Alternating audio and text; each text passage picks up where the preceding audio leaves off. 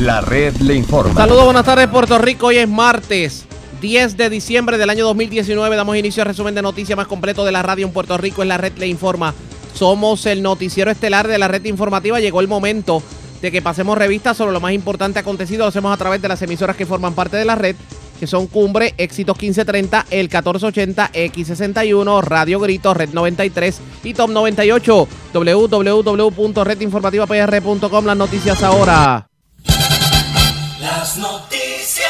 La red le Una de informa. las informaciones más importantes en la red le informa para hoy, martes 10 de diciembre. Alerta en la isla. Se confirma que Puerto Rico está bajo un déficit de lluvia de sobre 8 pulgadas, lo que representa un total peligro para municipios del interior y el sureste del país. Sobre el particular, el Servicio Nacional de Meteorología advierte que se pudieran disparar los fuegos de pasto en el mes de enero y febrero y pudiéramos ver una merma dramática en los abastos de agua para esa zona mientras el gobierno hace un llamado a no malgastar el agua, sobre todo municipios del sureste del país. Elmer Román niega que vaya a renunciar. El jefe de seguridad pública de paso rechazó alegaciones expuestas en denuncia ante la Oficina de Ética de que se le esté ordenando a empleados públicos asistir a actividades de la gobernadora Wanda Vázquez o color de favorecerla políticamente. Sigue la controversia sobre el aumento al precio del gas. Unos lo critican, otros lo defienden. Mientras el gobierno, bien gracias. Pedido del representante Gabriel Rodríguez Aguiló a la gobernadora que se quede gobernando y que no aspira al 2020. Crítica situación en carreteras de Isabela. La 459 de Aguadilla Isabel está cerrada desde María y la ruta por la costa está a punto del colapso. Exceso de velocidad pudo haber sido la causa para que joven se volcara en la carretera 102 de Mayagüez. En el accidente dos personas murieron. Sorprenden infragante a desconocidos tratando de llevarse cajero automático en la carretera 119 de Camuy. Mientras le llevan prendas a dama en jardinería de Walmart de Toa Baja y a un hombre le llevaron 4 mil dólares en efectivo de un sector en Levitown. Escuche esto, dejaron a la iglesia sin las ofrendas, se llevan 8 mil dólares de caja fuerte de Iglesia Mission Board en Manatí. Autoridades ocupan seis fardos de droga en embarcación en costas de Aguadilla y radicaron dos cargos en contra del presidente de Estados Unidos, Donald Trump. El juicio político se comenzará a ver el próximo mes de enero. Esta es la red informativa de Puerto Rico. Bueno, señores, damos inicio a la edición de hoy martes del Noticiero Estelar de la red informativa de inmediato a las noticias. Escuche esto. Un déficit de lluvia de hasta 8 pulgadas es lo que se ha reportado en municipios del este, el sureste y el centro del país, lo que pudiera representar un total peligro para estos municipios.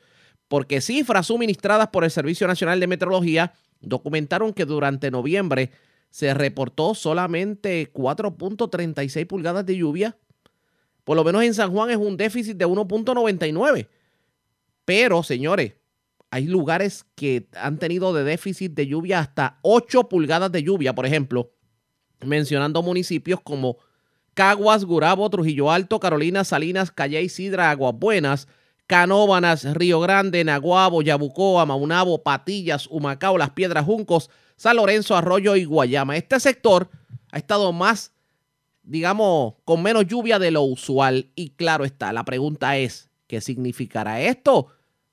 ¿Habrá la suficiente agua para mantener los embalses en niveles óptimos y que no caigamos en racionamiento a inicio del 2020? Tengo línea telefónica al metrólogo Gabriel Ojero del Servicio Nacional de Meteorología para analizar el asunto. Saludos, buenas tardes, bienvenido. Buenas tardes. Gracias por compartir con nosotros. Me dijo que estamos hablando de 8 pulgadas de lluvia menos en 60 días. En los últimos 60 días, sí, especialmente para lo- los sectores de- de- del este interior de Puerto Rico principalmente. Eh, hemos estado viendo de que en los meses que es octubre y noviembre, que generalmente climatológicamente son meses donde son bastante lluviosos, a través de Puerto Rico eh, llovió bien poco para para principalmente el este interior de Puerto Rico y entonces por lo por lo tanto los déficits de lluvia eh, son bien significativos. Y por lo tanto esa área está eh, clasificado del monitor de sequía de Estados Unidos bajo sequía eh, moderada. Así de que eh, lamentablemente la mala noticia es de que estamos entrando eh, seco al periodo seco. Entrando seco al periodo seco. Esto significa que los meses de enero y febrero van a ser sumamente más complicados de lo que tradicionalmente son en cuanto a lo que puede ser calor, en lo que puede ser déficit de agua y lo que pudiera ser incendios de pasto.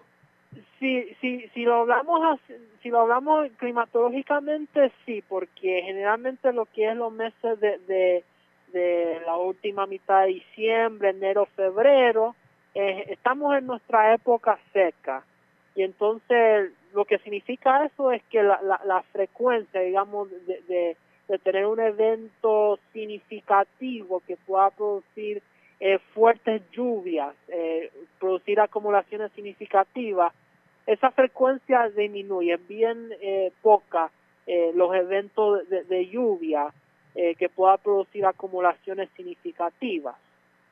Sin embargo, durante esta época del año, lo que generalmente vemos son eh, esos parches de humedad en los niveles bajos que se están moviendo por los vientos alisios y lo que eso provoca son aguaceros pasajeros, pero son esos aguaceros de, de- bien corta duración que dura menos de cinco minutos, pero no deja acumulaciones eh, significativas eh, de lluvia, debido a que, eh, que no se queda un- en un área específica por un periodo prolongado y eso es lo que se necesita para que eh, las acumulaciones sean significativas en una en un área particular. Pero no vemos en el transcurso de la semana o en las próximas semanas algo que pueda de alguna manera aliviar este déficit de lluvia. Bueno, el jueves y viernes vamos a observar un aumento en la humedad en, en, la, en los niveles medio y alto de la atmósfera y entonces también vamos a ver el desarrollo de una vaguada justo al este de nosotros y eso lo que podría hacer es provocar un aumento en la frecuencia eh, de aguaceros pasajeros. Lo que quiero decir es que vamos a estar observando estos aguaceros pasajeros de corta duración, pero van a ser bien frecuentes y eso podría eh, ayudar a, producir más, más eh, acumulación de lluvia en diferentes sectores de Puerto Rico. No un periodo corto, pero un periodo eh, bastante largo, que eso ayudaría a que no se producieran inundaciones, pero sí que podría haber eh, lluvias en, en sectores donde es necesario que es sobre el este interior. Pero para entender un poquito, tradicionalmente los meses de octubre y noviembre son meses con bastante actividad de lluvia. Podemos decir, son meses bastante eh, lluviosos a, tra- a traer el aire, la- la- porque los meses de octubre y noviembre, como es abril y mayo, son meses de transición y esos meses generalmente vemos eh, más vaguadas, más sistemas frontales que se acerca eh, al área y entonces esos son lo- los los fenómenos que nos produce eh, lluvias un poco más significativas y entonces entre medio es la época huracanes, ahí donde están la- las ondas tropicales, que, que son los que también produce eh, bastante lluvia de la zona. Pero cuando es- cuando estamos hablando los meses de, de, lo que es eh, diciembre, enero y febrero, incluso eh, extendiéndose hacia marzo, esos meses climatológicamente son meses con eh, poca lluvia, debido a que no tenemos esos sistemas que nos que nos suele producir eh, acumulaciones significativas de lluvia. vamos precisamente a lo que tiene que ver con las semanas que restan. Este periodo navideño pudiera ser uno, digo, obviamente estamos hablando de la lluvia, pero en cuanto a temperatura se refiere, tomando en consideración el déficit de lluvia, ¿vamos a ver temperaturas frías en estas navidades? Vamos a ver temperaturas en este momento que va a estar eh, lo que supuestamente debería estar para esta época del año, eh, en las áreas eh, bajas, en mediados 80 y en las áreas más altas eh, en los 70, lo- claro, las máximas, y después durante la noche podrían bajar en los 60 en las áreas montañosas y, en los 70 en las áreas eh, bajas, así de que algo que es bien típico para, para esta época, pero no estamos observando, eh, digamos, que las temperaturas lleguen a, a 90, 90 grados. Eso, ocurrió la semana pasada, pero eso es porque tuvimos un, un flujo de viento del sur que provocó que las temperaturas eh, sobrepasaran los 90 grados, pero no esperamos que eso ocurra durante la próxima semana, por lo menos. Pero me parece que la preocupación mayor de la ciudadanía, y para el que sintoniza tarde, hablamos con el meteorólogo Gabriel Ojero del Servicio Nacional de Meteorología, estriba en que obviamente 8 pulgadas de déficit de lluvia y tomando en cuenta los aires que soplan, esto pudiera significar que el agua no va a llegar a los embalses. No va a haber suficiente agua para mantener los embalses en condiciones, lo que pudiera significar eventualmente un racionamiento. Bueno, si, si est- estos aguaceros pasajeros pueden ayudar, porque aunque no son, no te van a producir lluvia significativa en un periodo corto, pero sí, si son frecuentes, te puede producir lluvias, lluvias eh, un poco más, las acumulaciones más significativas en un periodo más largo. Eh, así de que, aunque no vaya a ser mucho, pero sí lo que va a hacer es que va a ayudar que, que, que no continúe bajando el nivel del embalse, que se mantenga o a lo mejor suba eh, un poco. Pero sí es preocupante de que al tener estas déficits de lluvia en, las áreas donde están los, los embalses principales como es Caraizo y La Plata, eh, ha permitido que el, que el nivel de, de- de los embalses eh, sigan bajando. Entonces, es bien esencial de que la ciudadanía durante la época seca, en los próximos meses, eh, trate de conservar el agua lo, más posible para que lo- lo- los niveles de los embalses se mantengan eh, por lo menos en niveles óptimos y no tengamos que ir a, a razonamiento.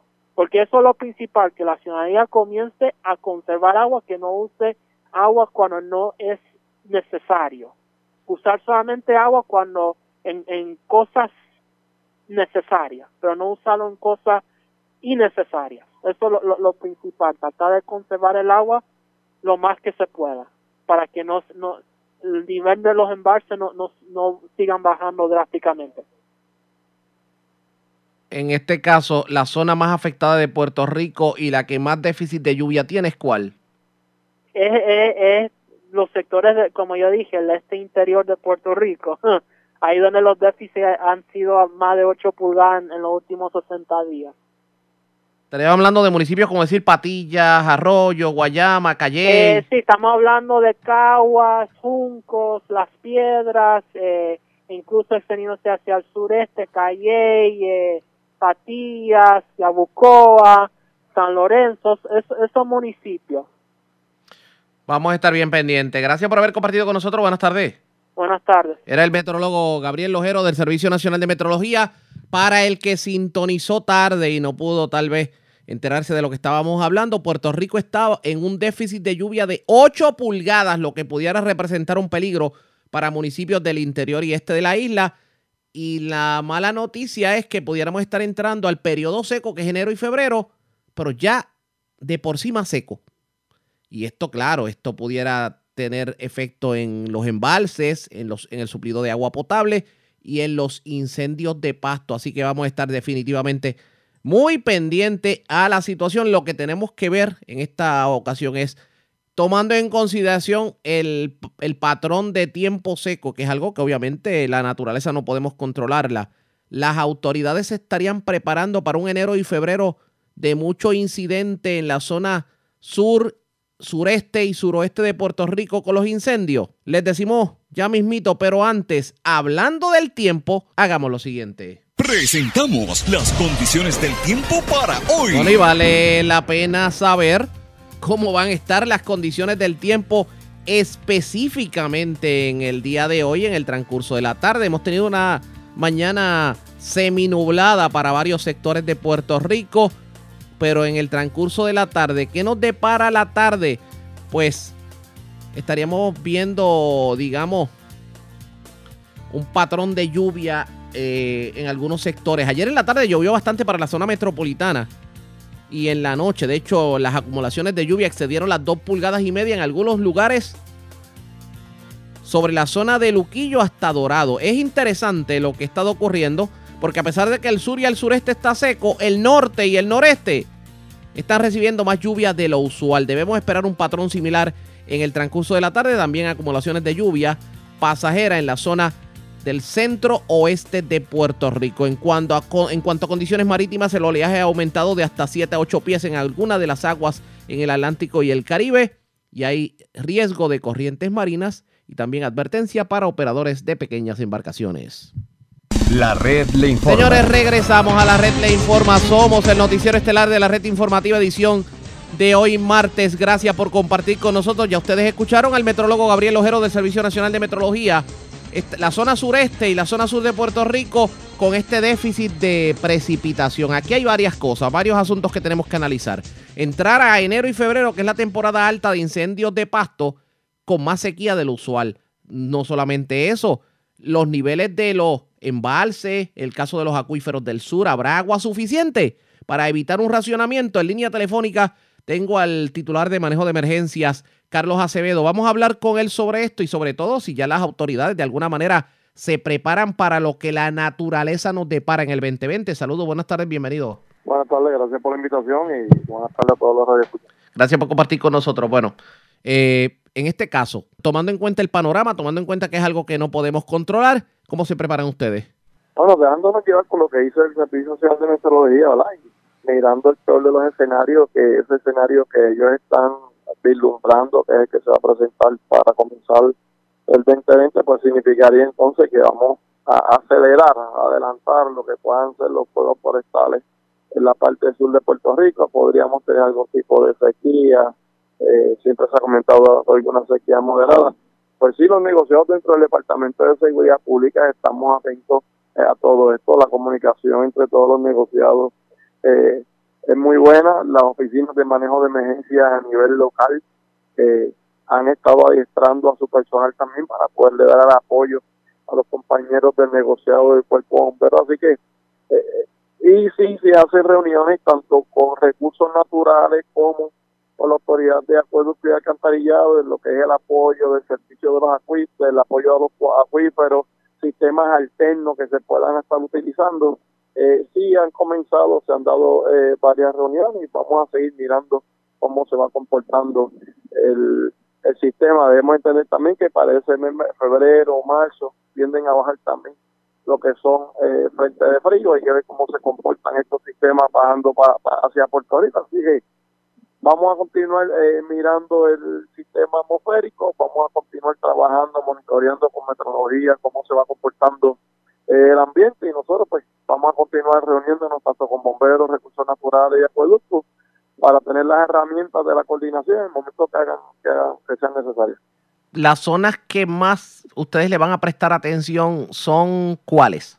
Mayormente este tipo de, incendios forestales cuando dan la sequía siempre se da para la parte sur lo que es Salinas, lo que es Guanavilla, eh, lo que es una parte de Guayama, Calle, esos municipios ahí del, del sur son mayormente los que dan este esta parte de incendios eh, eh, forestales. Vamos a ver cómo, cómo se comporta. Hasta el momento no, no tenemos ninguna situación eh, de fuego en el sector. Vamos a seguir eh, monitoreando y, y todos los bomberos tienen, los compañeros que son los bomberos forestales, que los tienen distribuidos en diferentes puntos eh, estratégicos en Puerto Rico y son los que están eh, llamados a dar esa primera línea de respuesta, que son los expertos a trabajar con esa situación.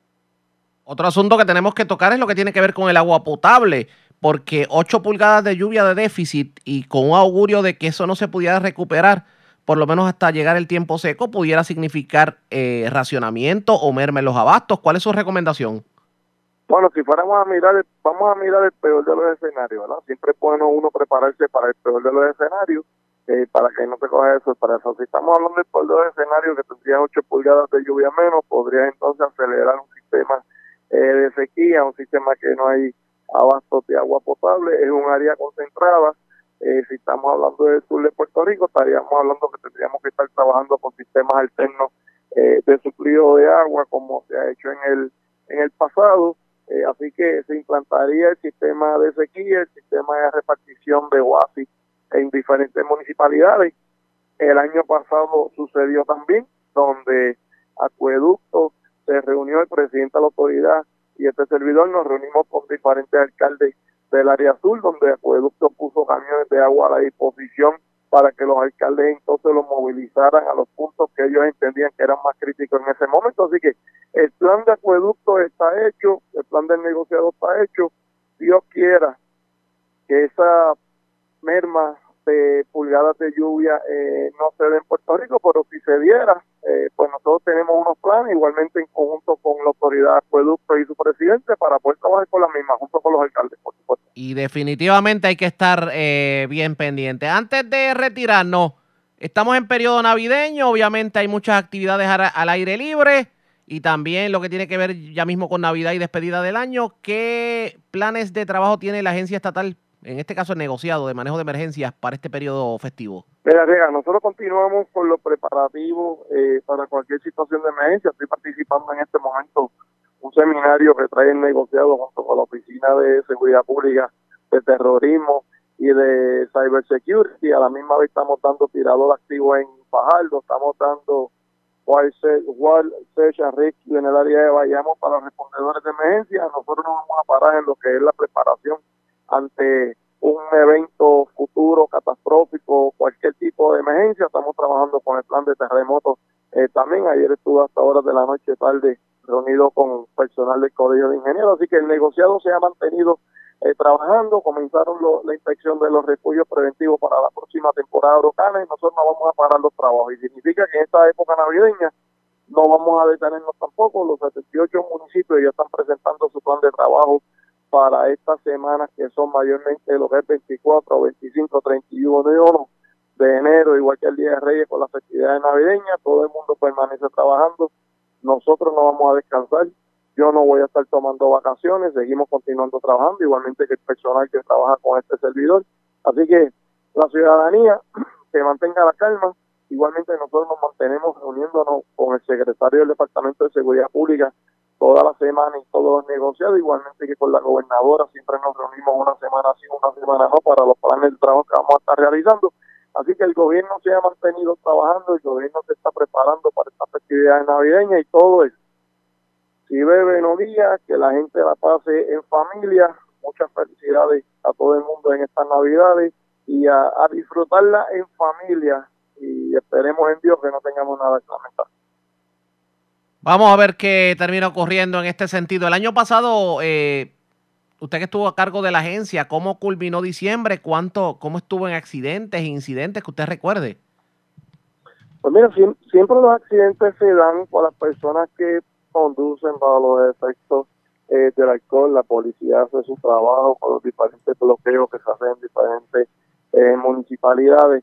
Entiendo que la muerte en las carreteras eh, bajó, pero nos gustaría que no tuviéramos ninguna muerte en carretera. Así que eh, es cuestión de tener mucha prudencia, es cuestión de pasarla bien, pasarla en familia y, y mire, si van a beber, no es que no beban, pero si van a beber, pues usen métodos alternos eh, de, transporte. Hay diferentes plataformas por ahí que lo buscan donde usted está y lo llevan a su casa o búsquese una persona que no tome. Y, y Pero disfrútenla en familia con sus hijos y, sus parientes y no quieran excederse a, a para ocasionar estas pérdidas de vida. Bueno, vamos a estar muy pendientes. Gracias por haber compartido con nosotros. Buenas tardes.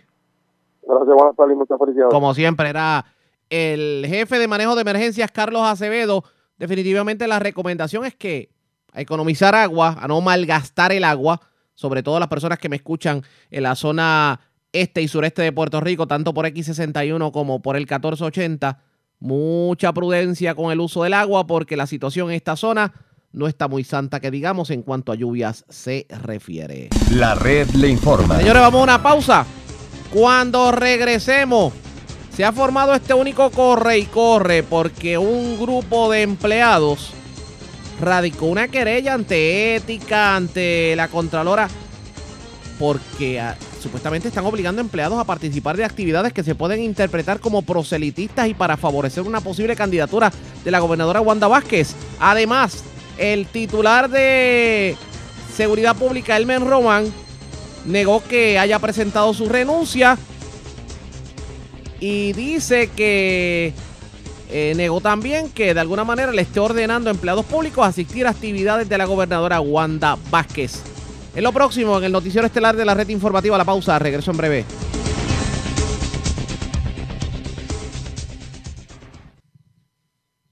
La red le informa. Señores, regresamos a la red Le Informa. Somos el noticiero estelar de la red informativa. Gracias por compartir con nosotros. La situación en las carreteras ha salido de control, sobre todo aquellas que no han podido ser reparadas desde el paso de María. Y recordarán que ayer nosotros les reportábamos a ustedes, pues, sobre declaraciones del secretario de Obras Públicas, Carlos Contreras, que culpaba a la, Agencia Federal para el Manejo de Emergencia, FEMA, por sus siglas en inglés, por el atraso en estos trabajos de reparación de carreteras. Vamos a recordar ese momento.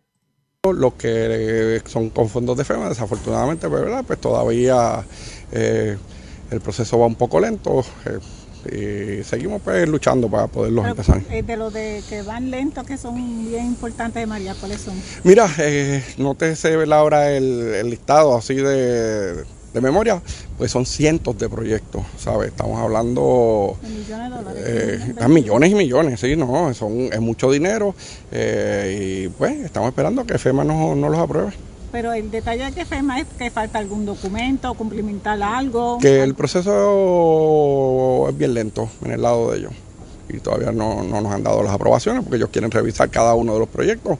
Por ejemplo, la rotulación, ahora es que recientemente nos aprobaron el que podamos empezar a hacer diseño, o sea, nos aprobaron el, el que sí, el que hace falta unos rótulos eh, en ciertas zonas de Puerto Rico, porque eran 18 mil rótulos y parece que lo estaban verificando uno a uno. Esas fueron las declaraciones que dio el secretario en el día de ayer y que ustedes tuvieron la oportunidad de escuchar aquí en la red informativa. Pero han surgido ejemplos de lugares en donde ni siquiera las carreteras se han tocado desde María. Y un caso que tenemos que destacar es el de Isabela. La 459 de Isabela Aguadilla está cerrada desde María. Y la 4466, que es la carretera de bajura de toda la costa, lo que eh, coloquialmente se le conocía como el área de Jobos, es la, la arteria que se está utilizando, pues, provisionalmente, pero también tiene unos derrumbes que están a punto de pues, provocar el cierre total de la vía de rodaje. Y varios vecinos han hecho el reclamo tanto a, la- a las autoridades estatales como federales a que tomen cartas en el asunto. Héctor Santaella tuvo la oportunidad de hablar sobre el tema en sus redes sociales. Estamos hablando de un activista eh, comunitario en la zona de Isabela y esto fue lo que dijo. Nos disculpan el audio porque es ambiental. Vamos a escuchar parte de las declaraciones. 4466, eh, camino a Bajura, del intermitente, al barrio Bajura de Isabela. Nos encontramos aquí a la mitad del camino de la cuesta. Sabemos que transitamos por aquí todos los días, que hay un carril cerrado. Dice el carril cerrado, esto es una zona de, de derrumbe. Estoy aquí corriendo un poquito de peligro, pero para que ustedes puedan ver la magnitud del desastre que está ocurriendo aquí. Los carros no están pasando aquí por nuestra mano izquierda, bien cerquita del barranco. Estuvimos esta tarde eh, en la parte de abajo de allá y pudimos tomar varias fotos, las estaremos enseñando más adelante, de lo peligroso y, y, y- la- la- lo, lo difícil y peligroso que todos nosotros estamos, el peligro que estamos corriendo, todos nosotros que estamos aquí todos los días. Como pueden ver, los carros, los carros pasan bien cerquita de este barranco. Aquí lo que sucede fue que la, tubería de, de la ciudad se rompió y empezó a socavar este canto de la montaña. El tubo sigue aquí debajo de mis pies, aquí está la alcantarilla, debajo de, este, de mis pies está el tubo que sigue botando agua. Si abren la represa en, Oaxaca, toda esa agua va a venir por aquí, porque aquí es que desemboca toda esa, esa agua que, que- cuando abren las represas, todas las lluvias de la ciudad, todo- todos los ríos, cuando, aquí es la desembocadura. Sabemos que esta área también es inundable, hay más abajito es inundable. So que esto no necesita de otro huracán, esto simplemente con una lluvia fuerte, vamos a, e- esta carretera va a ser completamente. Exhortamos que arreglen también la 459 también en, en- en- de camino a Isa- eh, entiendo que está también Isabel Aguadilla, no estoy seguro en, qué jurisdicción está, pero esa- ese puente también se cayó, estuvimos por allí, vamos a poner fotos también, y ese puente también se está cayendo, hicieron lo mismo de aquí- por aquel puente no hay tránsito, Y de hecho, esa es la situación. Escucharon al líder eh, comunitario Héctor Santaella. La situación es crítica en ambas carreteras y obviamente si colapsa la 4466, definitivamente la costa de Isabela se queda sin acceso, salvo que tengan que llegar a Isabela Pueblo. Y yo tengo en línea al representante Félix Lasalle. Vamos a hablar sobre el particular porque parecería, siempre pensamos en las carreteras del centro que están destrozadas, la situación de la 770, la 143, la situación en la 151, la situación, lo que fue el puente de la 111, eh, también la situación en Ciales, pero señores, la situación en Isabela, pueblo costero, también es crítica en las carreteras. Representante, buenas tardes, bienvenido a la red informativa. Sí, buenas tardes, Ariaga. Buenas tardes a toda la gente que nos escucha a través de la red informativa. Gracias por compartir con nosotros, representante. Voy a comenzar con Isabela porque la situación en Isabela con la 459 que está cerrada desde María y ahora con la 4466 que es la carretera de Bajuras que está a punto del colapso en la cuesta antes de, de llegar a la zona costera, pues preocupa porque llega un momento en que eh, uno no sabe lo que va a ocurrir y tomando en consideración lo que ya había dicho el jefe de obras públicas de que aquí la culpa es de FEMA. ¿Qué me dice? Pues mira, yo lo que tengo que decir es que aquí no se le puede echar la culpa a nadie, ¿sabes? en el sentido de que no podemos estar tapando una preocupación que tiene la ciudadanía echando culpa. Aquí hay que tomar responsabilidades. Nosotros estuvimos la semana pasada, eh, hace dos semanas, reunidos con el personal de ITOP en San Juan, específicamente hablando de las carreteras de Isabela, ya que pues por San Sebastián y Las Marías ya ha empezado a correr ya lo que es este eh, abriendo camino y otros proyectos que se habían ya hecho compromiso con diferentes carreteras estatales, aparte de que los alcaldes también han estado entrando las partes municipales y haciendo la colaboración. En el caso de Isabela, con lo que estás hablando de la 459, es importante que la gente resalte. La 459, el pedazo que está cesado, obviamente fue el que tuvo la problemática con el huracán que fue el puente. Este, nosotros como parte de nuestro distrito, nosotros hicimos unas gestiones con DITOP y la parte de 459 de todo lo que corresponde a Isabela sí se trabajó ya, se arregló y obviamente hubo una inversión sobre casi un millón de dólares en esa, en esa, en esa, en esa carretera. En la parte del puente, lo que nos indicaron, lo último que teníamos a la mano, que fue lo que nosotros pedimos mediante una resolución de la Cámara, eh, nos dicen que ya está esperando la asignación de fondos porque ya la subasta está, ya está la planificación, eh, pero, vuelvo te repito, Ariana, se lo hemos dicho en las vistas, eh, yo se lo he dicho personalmente al personal de ITOP, eh, yo le digo, dígame la fecha exacta porque desde el año pasado estamos haciendo diferentes tipos de vistas junto al compañero Wilson Ramos, eh, de representantes, perdón, Wilson Ramos, el compañero representante eh, de Aguadilla y Moca, que le corresponde un pedazo entre ambas eh, jurisdicciones de ese puente, eh, nos llevan diciendo que ya era desde junio que iba a estar terminando la planificación, así mismo fue, entregaron los planos, que la subasta se en agosto, pero la subasta no ha salido. Ellos alegan que la parte de que la subasta no ha salido porque no se ha asignado el dinero directo de FEMA, que eso está ya en lo último, eh, pero yo le digo que está bien, si no se ha asignado, es decir, no, pero si hay una respuesta que es afirmativa, no la de nosotros, nosotros se la decimos a la ciudadanía, pues que queda mal entonces somos nosotros y ustedes, porque están quedando como unos embustes. Así que lo último que tengo, hace dos semanas, y es lo que ellos me iban a plasmar a mí, era cuando iba a haber el desembolso de dinero. Eh, hace poco en los diferentes medios de comunicación, no sé si te enteraste, salió públicamente de que ya habían este, alrededor de 18 a 20 millones de dólares adicionales que FEMA había logrado ya eh, comprometer para que se empezaran a hacer los trabajos. Eh, se supone que dentro de esos chavos que también los chavos de diferentes carreteras en Puerto Rico y esperamos y obviamente como fue el pedido que hicimos que esté la Isabela. Mientras siguen anunciando dinero y más dinero, lo cierto es que el dinero no llega a las carreteras y vemos carreteras importantes cerradas. Por ejemplo, esto de la 459, no estamos hablando de cualquier arteria, estamos hablando de el único respiro que había entre Aguadilla e Isabela, sobre todo cuando hay problemas en la carretera número 2. No, y más aún, tenemos personas que viajan porque hay otras áreas, tú mencionaste una carretera bien importante ahorita también que llega a esa área costera. Sí, la, la 4466, que es la carretera de Bajura. Que tiene sus problemas, pero son las áreas accesos principales a nuestra área turística de Isabela. Toda la componente que tiene que ver con Jobo, todas esas áreas bonitas de playa que tenemos nosotros en Isabela, por ahí que son las, arterias principales de las personas que venimos del área oeste, ¿ves? Eh, y vuelvo y te repito, vamos a seguir dando la batalla, seguimos dando la batalla. Yo me comprometo contigo si tú me das la oportunidad y tenemos que tener a la persona responsable de esta área eh, en algún programa en vivo contigo, si vamos a estar en las próximas semanas, porque yo voy a hacer que se comprometan a que sigan dando la cara y nos digan la información que es correcta. ¿No le preocupa esta actitud de, de, en este caso, de obras públicas, no solamente con las carreteras de Isabela, porque obviamente estamos viendo movimiento de abriendo caminos en San Sebastián y en Las Marías, pero todavía hay carreteras en San Sebastián y en Las Marías que tienen serios problemas. y especialmente todas las carreteras que son carreteras que tuvieron problemas bajo deslizamiento o derrumbe. Eh, mira, algo que era bien preocupable, Coltree eh, estuvo mencionando no hace más de tres semanas atrás que ellos están haciendo unos avances con estas negociaciones, entre eso te digo lo del dinero financiero. Pero si te pones a ver, y hay una página que especifica todo eso, eh, de todo lo que son los sites en Puerto Rico, que estaban alrededor de 2.000 sites de deslizamiento y problemas en carretera, solamente se habían logrado activar, con festival digo yo, me refiero a a sites que ellos pudieran eh, decir que ya estaban ya para empezar y buscar eh, la construcción. Solamente o ciento y pico, doscientos sites hace un mes atrás, que fue la información que nos llegó a nosotros. Así que tú sabes la distancia que hay entre lo que son los diferentes proyectos que existen en Puerto Rico versus lo que está ahora mismo eh, ya programado con el dinero para, para trabajarse.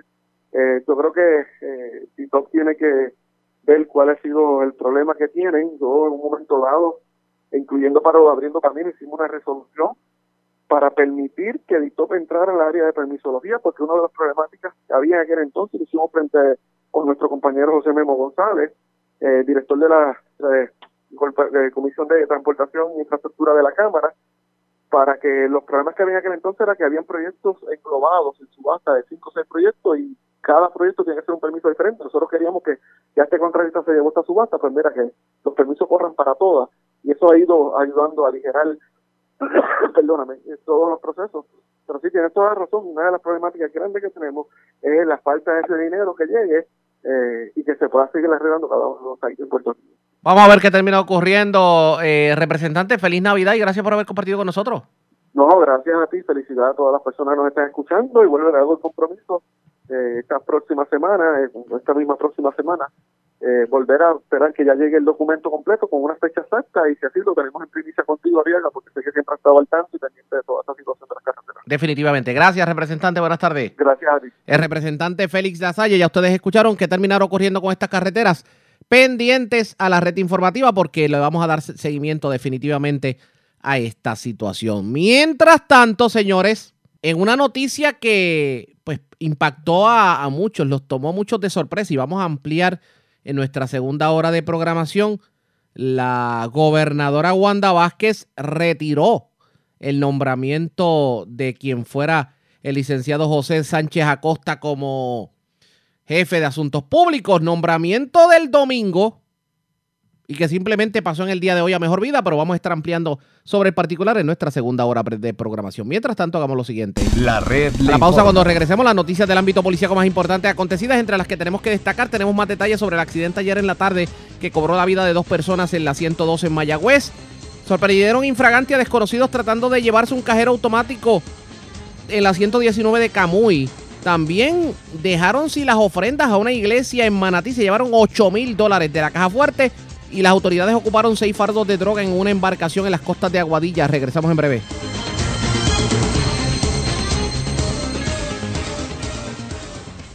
La red le informa. Señores, regresamos a la red le informa. Somos el noticiero estelar de la red informativa, edición de hoy martes. Gracias por compartir con nosotros. Vamos de inmediato a noticias del ámbito policíaco. Vamos a ampliar información sobre un accidente ocurrido en la tarde de ayer en Mayagüez, específicamente en el litoral, en la 102, dos jóvenes que murieron aparentemente mientras viajaban a exceso de velocidad por la vía de rodaje y el vehículo se volcó. Nueva información con Jonathan Matías, oficial de prensa de la policía en Mayagüez. Saludos, buenas tardes. Buenas tardes, Ariaga. Saludos a ti y a los amigos de Sintonía. Correcto, eh, lamentablemente se reportó un accidente de auto de carácter fatal con objeto fijo. Esto en la carretera 102, kilómetro 3.0 en Mayagüez, en el área mejor conocida como el litoral. Eh, cerca de las 5.45 de la tarde, mientras la joven Alena Torres Valentín, de 20 años, residente en el barrio Leguizamo de este pueblo, conducía el auto Toyota Camry del año 2004 en aparente exceso de velocidad, provocando que ésta perdiera el control de dicho vehículo, se volcara e impactara un árbol. Torres Valentín y el pasajero, identificado como Jorge Omar Morales Carmona, de 21 años, residente también de Mayagüez, en Guanajibo Homes, perdieron la vida en el lugar del accidente a causa de las heridas recibidas. El agente Juan Berrocales de la División de Patrullas Carreteras Mayagüez se hizo cargo de la investigación y la fiscal Jim Marie Rivera ordenó tomar fotos y medidas del accidente también el envío de los cuerpos al negociado de ciencias forenses para fines de autopsia. Gracias por la información. Buenas tardes. Buenas tardes. Gracias, era Jonathan Matías, oficial de prensa de la policía en Mayagüez, de la zona oeste. Vamos a la zona sureste de Puerto Rico, señores. Un caballero que aparentemente, pues, le ganó como quien dice y tuvo que pararse a orinar a orillas de la carretera. Fue asaltado por desconocidos que le llevaron celular, le llevaron dinero y le llevaron pertenencias. Esto ocurrió en Salinas y es. Vamos a Salinas, digo, vamos a Guayama. Walter García Luna, oficial de prensa de la policía en Guayama, nos tiene detalles en vivo. Saludos, buenas tardes. Muy buenas tardes, saludos. Eh, un robo fue reportado a las autoridades a las 10.45 de la noche de ayer en hecho ocurrido en la carretera 1, kilómetro 72.1 en Salinas. Según informó Juan C. Meléndez Aponte, este se detuvo a la orilla de la carretera para orinar. Se le acercó un vehículo donde se desmontaron tres individuos enmascarados y armados. Mediante amenaza e intimidación le dijeron que entregara todo lo que tenía, despojándolo de dos teléfonos celulares marca iPhone, un reloj marca Apple Watch y 21 dólares en efectivo. En adición, se llevaron las llaves de un Toyota Corolla 2018. Estos, estos se marcharon del lugar sin ocasiones daños. La propiedad fue valorada en 2.271 dólares. Este caso fue referido a la División de Robos del Cuerpo de Investigación de, de Criminales de Guayama para continuar con la investigación. Muy buenas tardes y muchas gracias. Igual para usted también. Gracias, era Walter García Luna, oficial de prensa de la policía en la zona de Guayama del sureste. Vamos a la zona norte de Puerto Rico porque, señores, delincuentes escalaron una iglesia y les vamos a contar en dónde ocurrió el incidente. Además, fueron sorprendidos infraganti varios individuos tratando de llevarse el cajero de Camuy Cop en el puente de Camuy, el barrio Puente de Camuy. También, desconocidos se llevaron cable de un camión de energía eléctrica que se encontraba estacionado en el Burger King de Morovis. Es el Malvarado, oficial de prensa de la policía en Arecibo, que nos trae detalles en vivo. Saludos, buenas tardes. Sí, buenas tardes. Un escalamiento fue reportado en horas de la mañana de ayer en la iglesia Mission Board, eh, ubicada en la carretera 2 del kilómetro 45.1 en barrio Cantera de Manatí. Según informó el agente Grau del distrito de Manatí, que se personó al lugar donde informa Juan Hernández, eh, pastor del lugar, que alguien rompió la verja de alambres eslabonados, logrando acceso al área del establecimiento rompiendo el candado de la planta eléctrica, desconectando el sistema eléctrico y forzando la puerta principal, logrando acceso al área de la administración, donde se apropiaron de 8 mil dólares en efectivo que se encontraban en una caja fuerte. Agentes de la División de Delitos contra la Propiedad se, eh, se harán cargo de la investigación. Tenemos también que en horas de la noche de ayer se informó sobre el hurto de un rollo de cobre que se encontraba en la parte posterior del área de carga de un camión internacional perteneciente a la Autoridad de Energía Eléctrica de Manatí. Este este se encontraba estacionado en el estacionamiento de comida rápida Burger King que ubica en el pueblo de Morovis. La propiedad hurtada fue valorada en mil dólares. El sargento Israel Ortiz del distrito de Morovis investigó preliminarmente y los agentes de la, División de Propiedad se harán cargo de la investigación. También tenemos que en horas de la madrugada de hoy, las autoridades fueron alertadas por un ciudadano sobre varios individuos en el cajero automático ATH perteneciente a la cooperativa de Camuy. Esto ubicado en la carretera 119, kilómetro 54, barrio Puentes, en Camuy. Según informó el agente Ángel Pérez Romero del distrito de Camuy, que al llegar al lugar se escucharon detonaciones y un vecino del lugar informa que observó varios individuos utilizando acetileno, cortaron varios tubos de metal y candados de la puerta de metal de dicha estructura del cajero. Estos no, no lograron apropiarse del mismo y los daños no fueron estimados. Agentes del Cuerpo de Investigaciones Criminales del área de Arecibo continuarán con la investigación. Es todo lo que tenemos por el momento.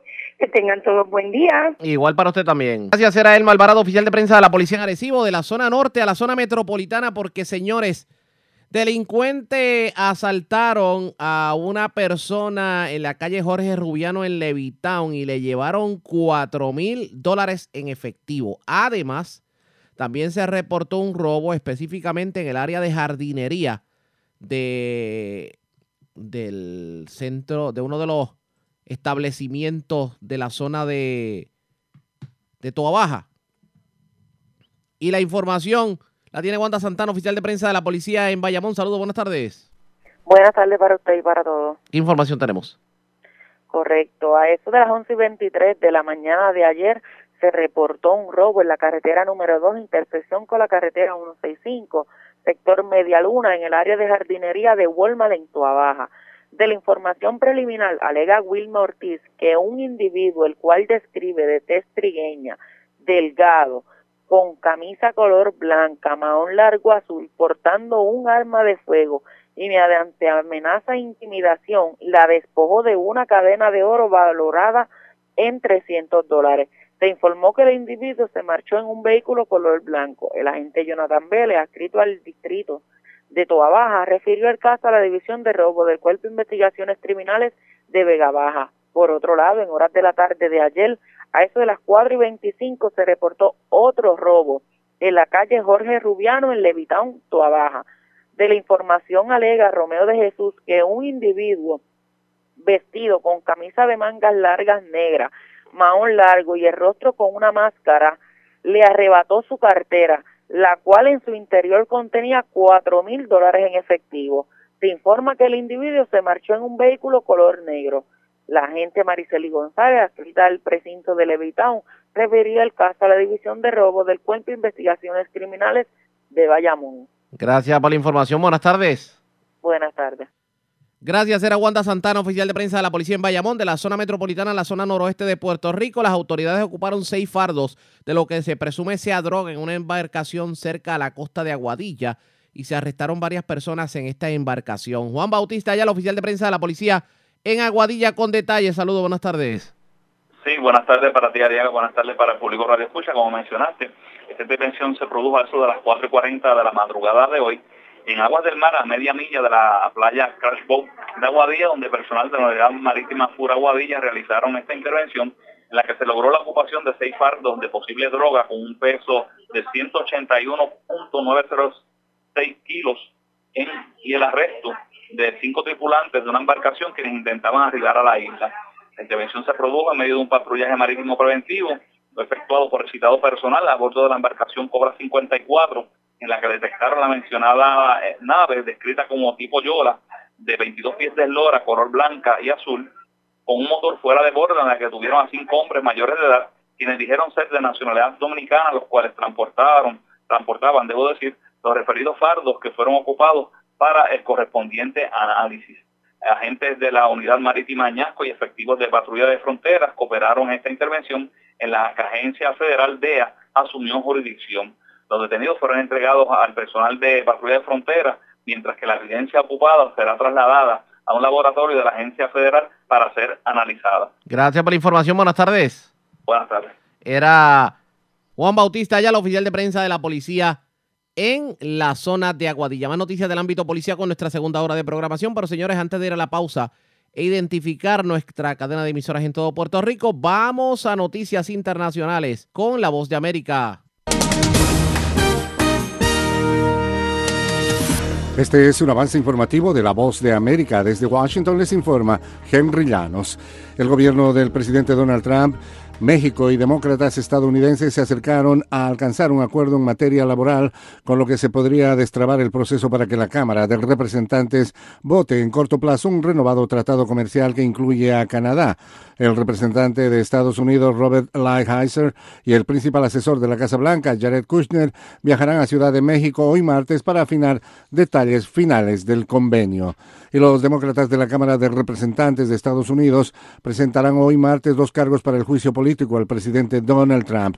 Nos informa Luis Alberto Facal. Los principales demócratas de la Cámara de Representantes de Estados Unidos anunciarán dos artículos de juicio político contra el presidente Donald Trump en una conferencia de prensa el martes por la mañana en el Capitolio. Los presidentes de las comisiones judicial, de inteligencia, asuntos exteriores, servicios financieros y supervisión de la Cámara tienen previsto participar en una sesión informativa en la que dicen que anunciarán los próximos pasos en la investigación de juicio político. Luis Alberto Facal, Voz de América, Washington. Y el FBI estaba justificado al abrir su investigación sobre los lazos entre la campaña presidencial de Trump y Rusia y no actuó con prejuicios políticos a pesar de las fallas graves de desempeño en la cadena de mando de la oficina, según dijo el organismo de control interno del Departamento de Justicia en un informe muy esperado. Este es un avance informativo de la Voz de América. En Venezuela avanza la investigación de parlamentarios opositores señalados de presunta corrupción. Desde Caracas nos informa Carolina Alcalde. Por mandato del presidente interino Juan Guaidó continúa el proceso de investigación contra 10 parlamentarios opositores señalados por presuntamente haber realizado gestiones para evitar que prosiguieran averiguaciones relacionadas con hechos de corrupción contra empresarios vinculados con el chavismo. Edgar Zambrano, vicepresidente del Parlamento, dio detalles sobre su avance. Los parlamentarios aducen que esa no es su firma, o sea, niegan la veracidad de la misma. En consecuencia, hay que someterla a un peritaje técnico. Esto lleva cierto tiempo. Carolina Alcalde, Voz de América, Caracas. El presidente electo de Argentina, Alberto Fernández, presta juramento hoy martes en un país afectado por una crisis económica donde más del 35% de la población vive en la pobreza y cuando han fracasado hasta ahora todas las iniciativas anteriores para encaminar al país. Y el drama de Netflix Marriage Story lideró el lunes una lista de nominaciones a los Globos de Oro dominada por películas sobre hombres blancos y desaires para el actor Robert De Niro y los programas de televisión Game of Thrones y el drama de justicia social When They See Us.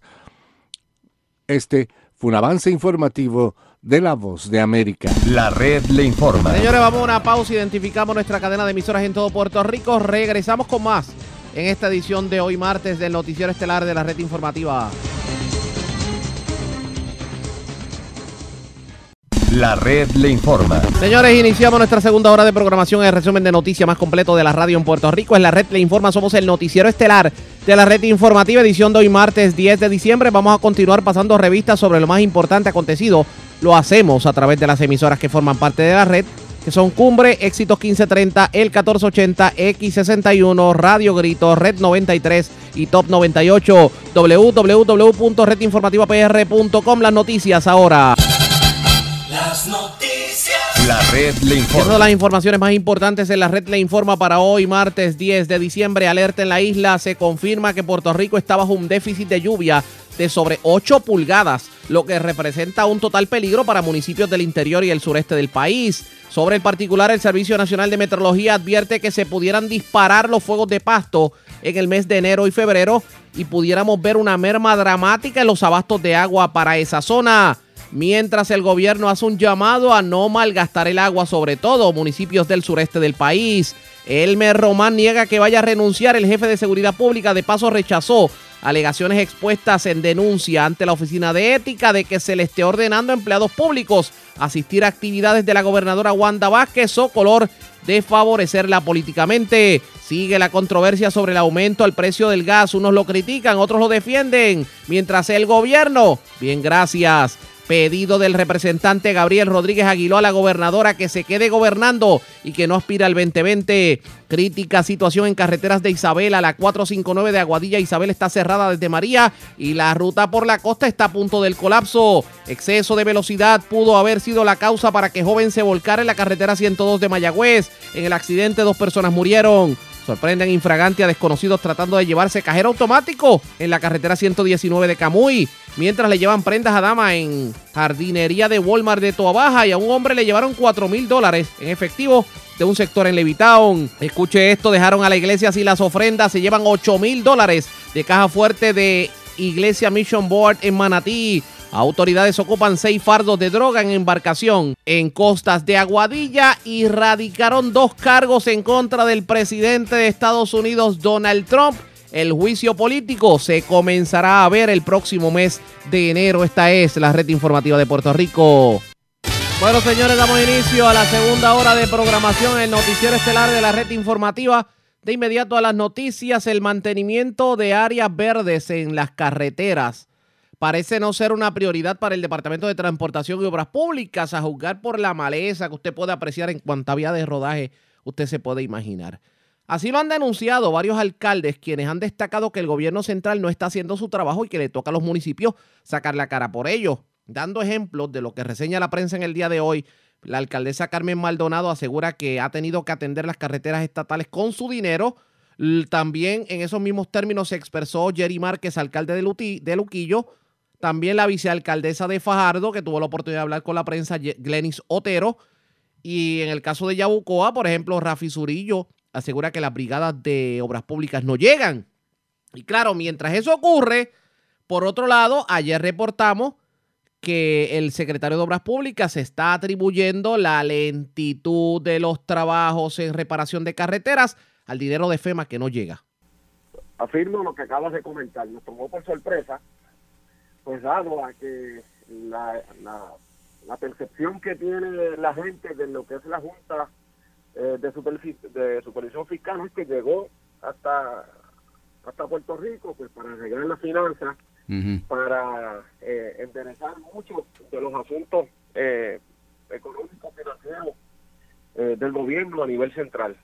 A la vez que se hace este plan piloto y menciona pues, este nombre como otros nueve eh, municipios adicionales, pues nos tomó por sorpresa, dado a que en nuestro municipio durante los últimos años hemos logrado pues tener este balance económico para que hoy día nuestro municipio pues eh, económicamente se encuentra estable, eh, económicamente eh, se encuentre eh, proveyéndole a nuestros empleados la jornada completa como desde el principio lo hemos hecho, eh, proveyendo los servicios a nuestra gente, eh, participando y colaborando de todas las actividades de nuestro pueblo, oficiando tanto el deporte, las actividades físicas, las actividades culturales, pues, la- las ayudas económicas que en ocasiones pues, uno le provee a la gente eh, desventajados económicamente. En fin, pues nos tomó por sorpresa, dado a que tenemos nuestro municipio estable. No obstante, una vez eh, ya las conversaciones que hemos tenido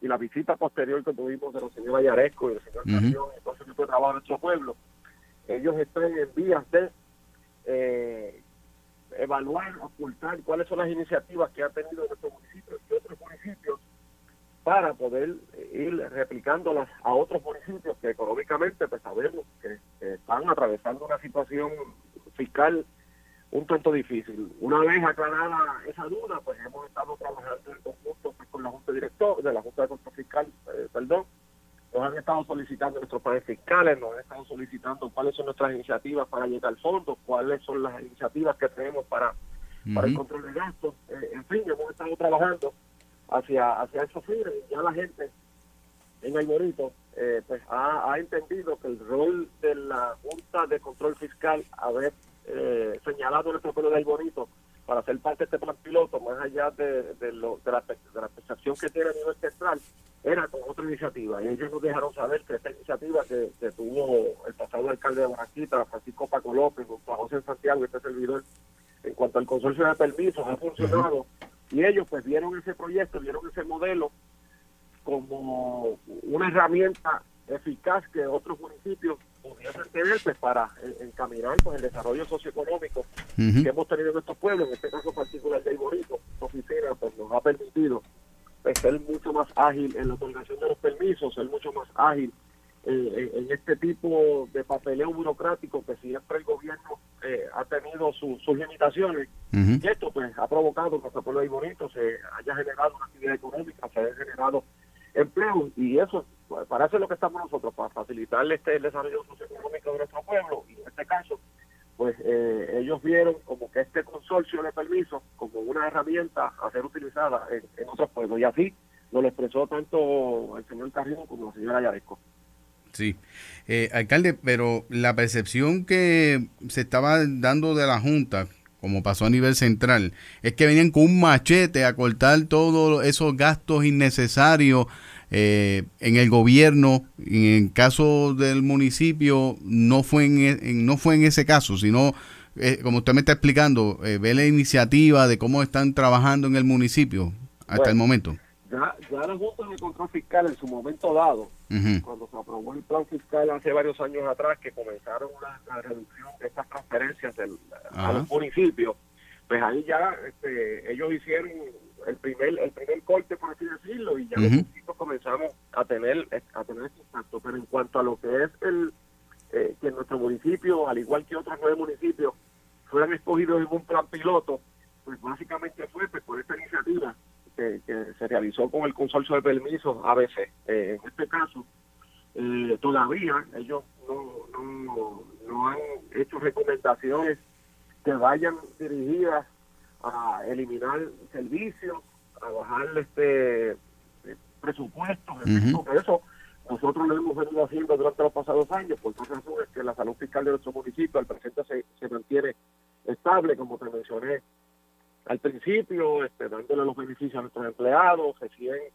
eh, básicamente recién comenzada la época navideña, esa semana de, de- de acción de gracias, pues le otorgamos el bono eh, de Navidad a nuestros empleados de mil dólares, como, como lo habíamos tenido en los pasados años, hasta el presente, pues eh, solo ha habido este esta solicitud de información, este intercambio de ideas pero todavía no, ellos no han tomado alguna medida drástica eh, de, en dirección a, a- a bajar el gasto, porque lo hemos hecho, hemos tenido que hacer, dado la reducción de las transferencias eh, del gobierno hacia los municipios en momento dado. Y en cuanto a la otorgación de servicios, pues eh, hemos ido pues, maximizando nuestros recursos humanos, hemos ido eh, pues, aglutinando la labor comunitaria, hemos ido este, solidificando eh, este, este trabajo que en principio, por naturaleza, siempre el municipio es quien lo hace, pero ahora hemos ido pues, tratando de, de- de involucrar a nuestra gente para que también nuestra gente pues haga lo propio y que las instituciones eh, que en momentos dados requieren alguna colaboración del municipio, esa colaboración está ahí, pero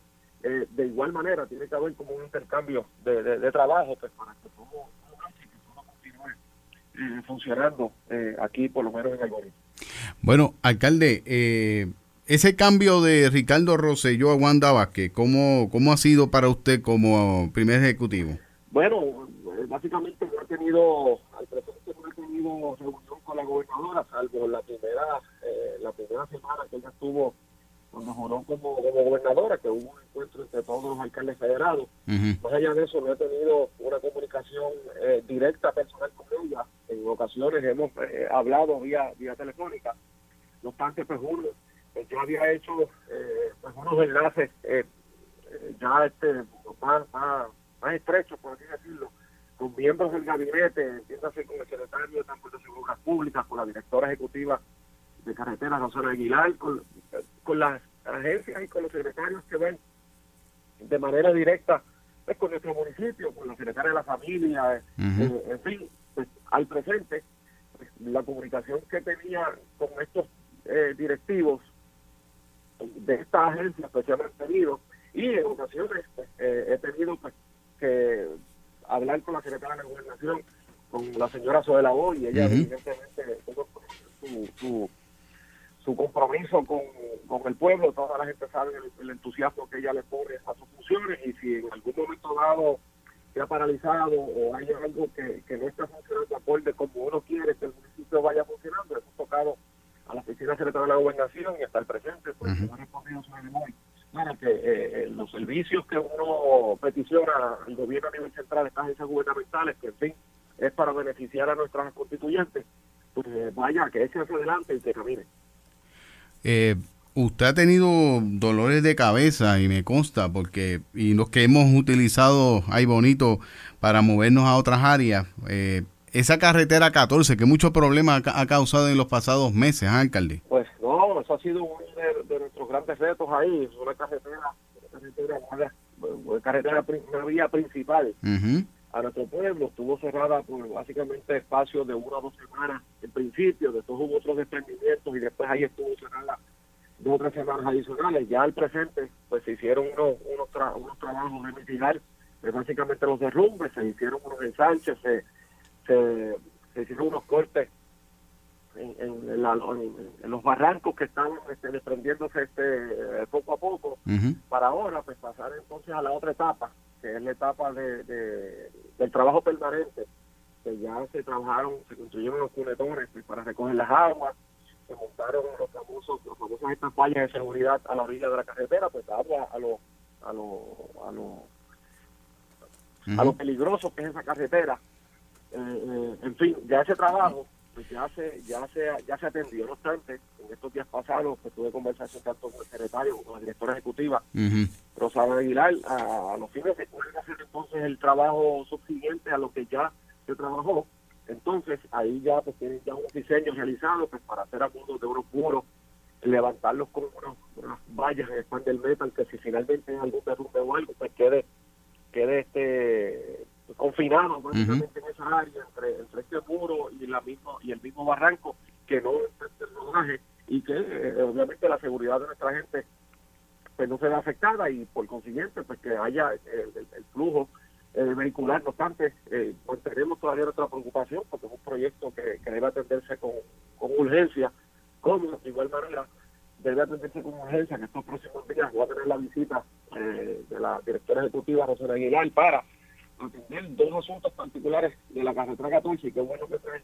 el, punto en el, el famoso puente de las calabazas jurisdicción de Cuamo pero eh, esa, esa carretera es la que llega hasta nuestro pueblo de Llorito que por motivos de seguridad, pues, la, la, la Agencia Autoridad para Carretera limitó el tránsito de vehículos pesados por la misma y esto pues ha provocado que todo ese tránsito pesado discurra por la carretera 717, que es la carretera eh, eh, de Algarrobo, una carretera que recién se había eh, reparado, curetones, se había pavimentado y por motivo de estos camiones que están subiendo por ahí, pues actualmente se encuentra en unas condiciones eh, pésimas, por así decirlo. Pero más allá de eso, es el- la, la limitación que tienen los camiones para llegar hasta ahí en, en momentos para traer carga, para sacar carga de ahí bonito. Sabes que aquí de ahí bonito pues está los Puerto Rico, está eh, la farmacéutica Bastel y otros supermercados que requieren en ocasiones de vehículos de vehículos este pesados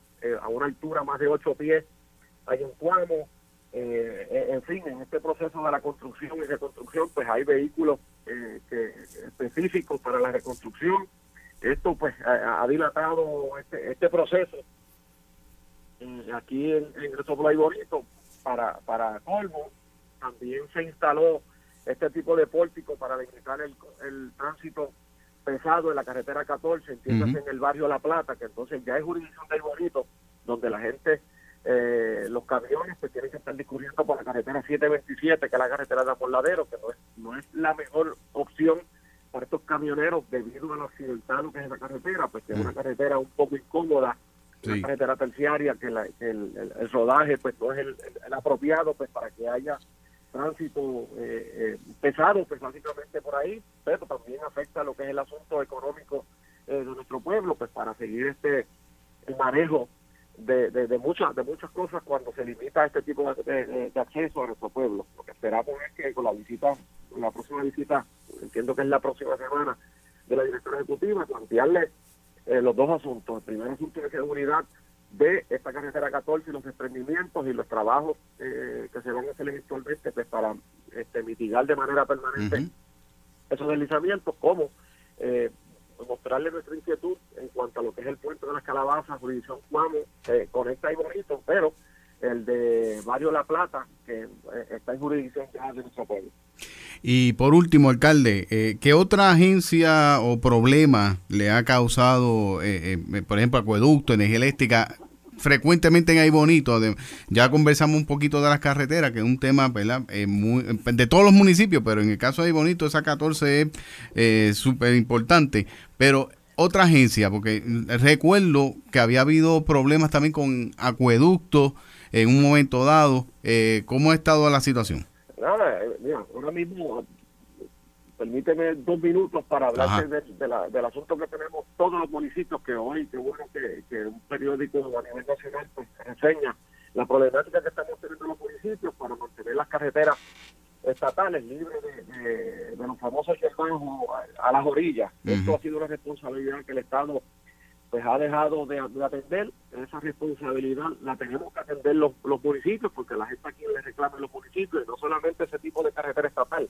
Nuestra responsabilidad es atender las carreteras municipales nuestras calles, nuestros parques eh, en fin muchas otras áreas áreas verdes que tenemos que mantener con el poco personal que tenemos y encima de eso hemos tenido que asumir la responsabilidad de estas carreteras estatales pues ahí pues hago un llamado pues al secretario pues para que de la misma manera que en el pasado sabemos la limitación económica que existe, pero que, que busque la manera de cómo atender este tipo de carreteras, pues para nosotros dedicarnos a atender pues, los asuntos que nos competen, que son los caminos y las calles, las calles municipales. En cuanto a acueductos y en cuanto a la de energía eléctrica, eh, últimamente se ha minimizado, por lo menos en nuestro pueblo, siempre hay este esta interrupción de servicios pues por motivos de lluvia, por motivos de viento, por motivos de los famosos desganches que que no se hacen de la manera preventiva, no obstante, pues siempre con el ingeniero Martín Guay, todo ese equipo de trabajo, hemos estado en comunicación directa, una preocupación que tiene nuestra gente y se ha ido atendiendo paulatinamente, que es la reparación y la reinstalación de los focos fundidos.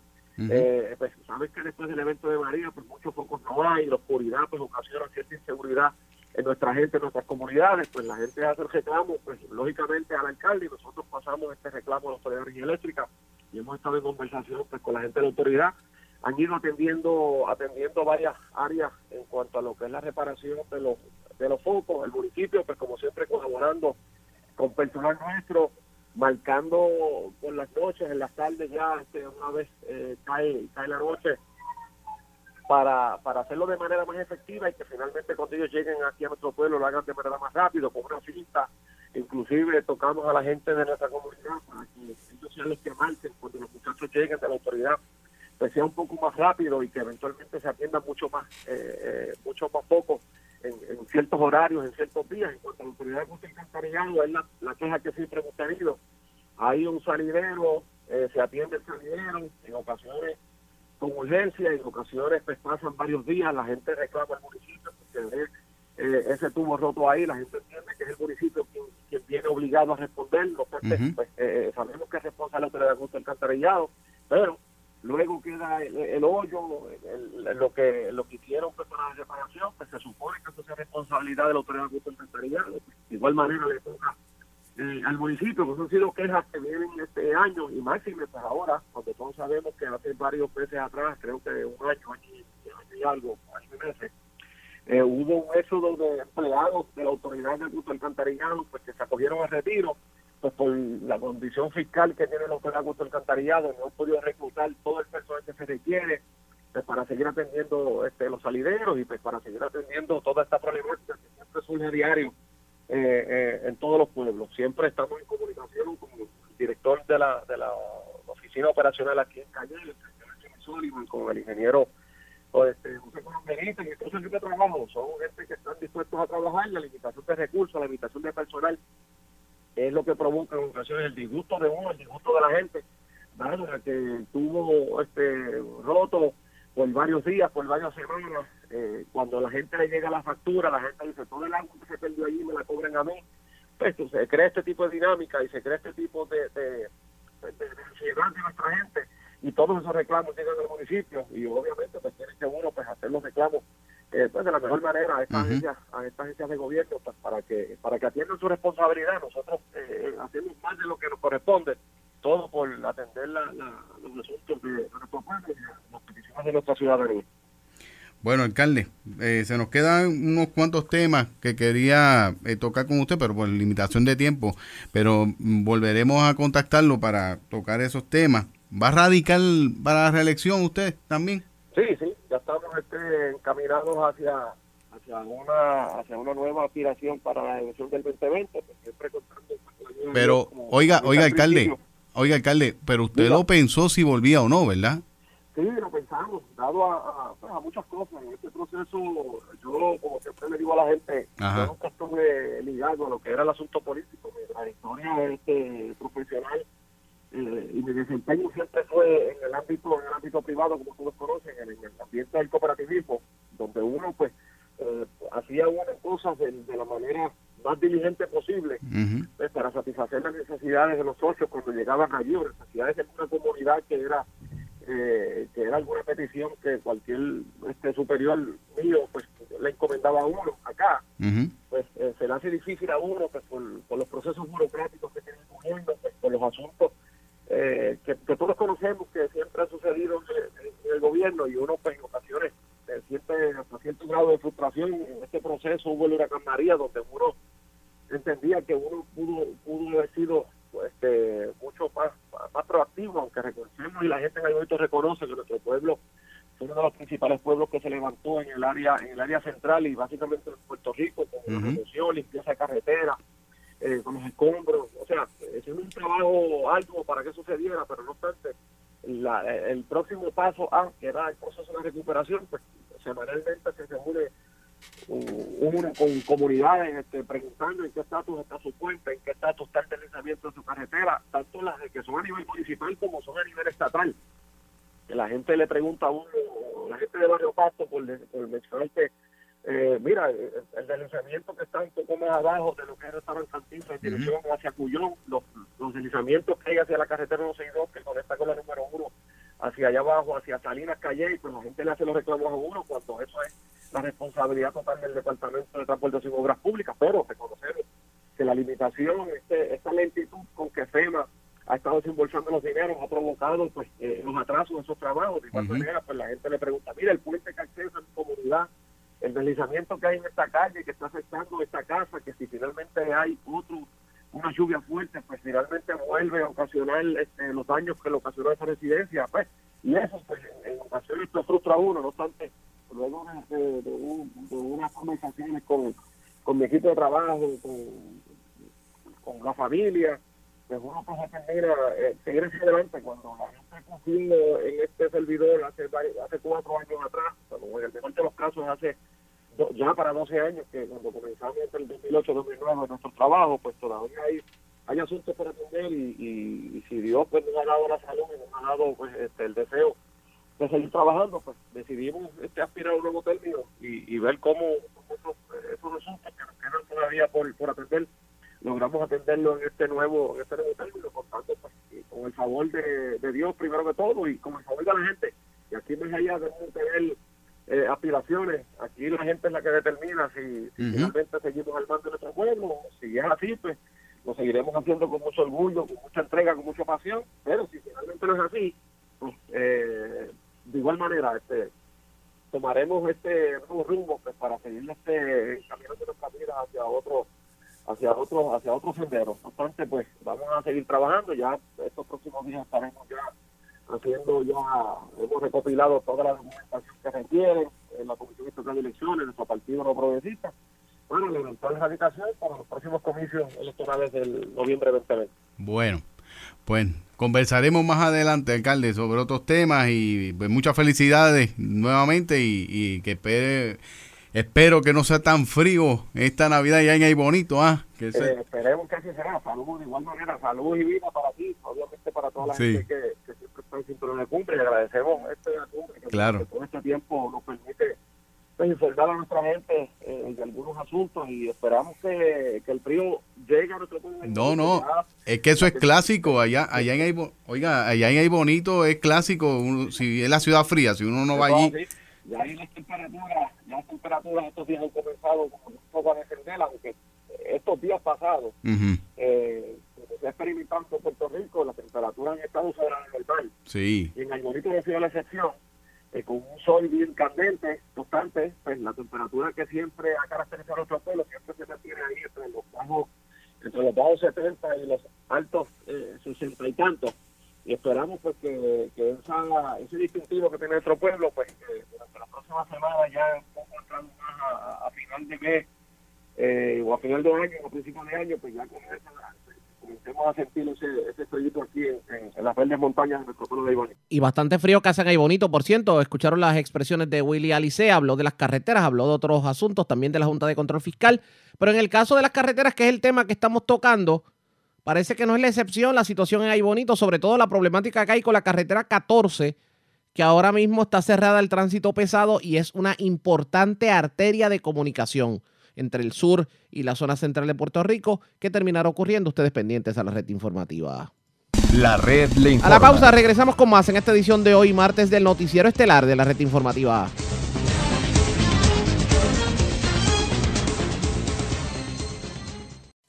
La red le informa. Señores, regresamos a la Red Le Informa. Somos el Noticiero Estelar de la Red Informativa. Gracias por compartir con nosotros. Tomó mucho de sorpresa la decisión que tomó la gobernadora a media mañana de hoy de retirar la designación de José Sánchez Acosta como secretario de Asuntos Públicos de la Fortaleza. En comunicado de prensa dijo la gobernadora y citamos, luego de ponderar y analizar expresiones que hizo el licenciado José Sánchez Acosta, que van en contra de mi política pública, como es la concesión del bono de Navidad a los empleados del gobierno, y en vista de que ha hecho expresiones en el pasado que han afectado a líderes de mi partido, estaré retirando su nombramiento como secretario de Asuntos Públicos. El licenciado Sánchez Acosta es un excelente profesional, pero he tomado la decisión para evitar distracciones en la gestión pública y fomentar la buena comunicación entre todos los sectores del gobierno a quienes nos debemos. Interesante el argumento de la gobernadora. Este nombramiento había sido hecho el pasado domingo por la gobernadora, la designación como tal, pero una vez se dio a conocer el nombramiento, figuras en el Partido Nuevo Progresista criticaron la designación por comentarios que Sánchez Acosta había hecho en su trabajo como analista político en una estación radial. Así las cosas, le dieron picota y ya Sánchez Acosta no será el jefe de asuntos públicos del gobierno. Bueno, en temas relacionados y hablando precisamente de la gobernadora, empleados públicos que supuestamente han sido obligados a participar en actividades políticas por parte de la gobernadora Wanda Vázquez presentaron una querella ante el Departamento de Justicia y ante la Oficina de Ética Gubernamental. Dichos empleados aseguraron también que el secretario de Seguridad Pública, Elmer Román, presentó su renuncia a la gobernadora molesto por las supuestas presiones de Fortaleza. Claro está, sin embargo, Román negó rotundamente dichas alegaciones y dice Román específicamente, y cito, las actividades de orientación y de prevención de tragedias en esta época del año se realizan desde hace mucho tiempo por agencias de gobierno como por organizaciones civiles. La realizada la pasada semana en Plaza Las Américas fue una de ellas y la gobernadora nos honró con su presencia. Es absolutamente falso que yo haya sostenido conversación alguna con la gobernadora acusándole de que se trataba de un juego político. Eso es tan falso como la alegación de que presenté mi renuncia. Tengo gran compromiso con Puerto Rico y la única razón por la que no asistí personalmente fue porque me encontraba por recomendación del juez Helpi en Nueva Orleans como parte de una delegación que estudia el cumplimiento de la reforma policial en esa ciudad para la aplicación aquí en la isla y eso lo dijo Roman en declaraciones escritas.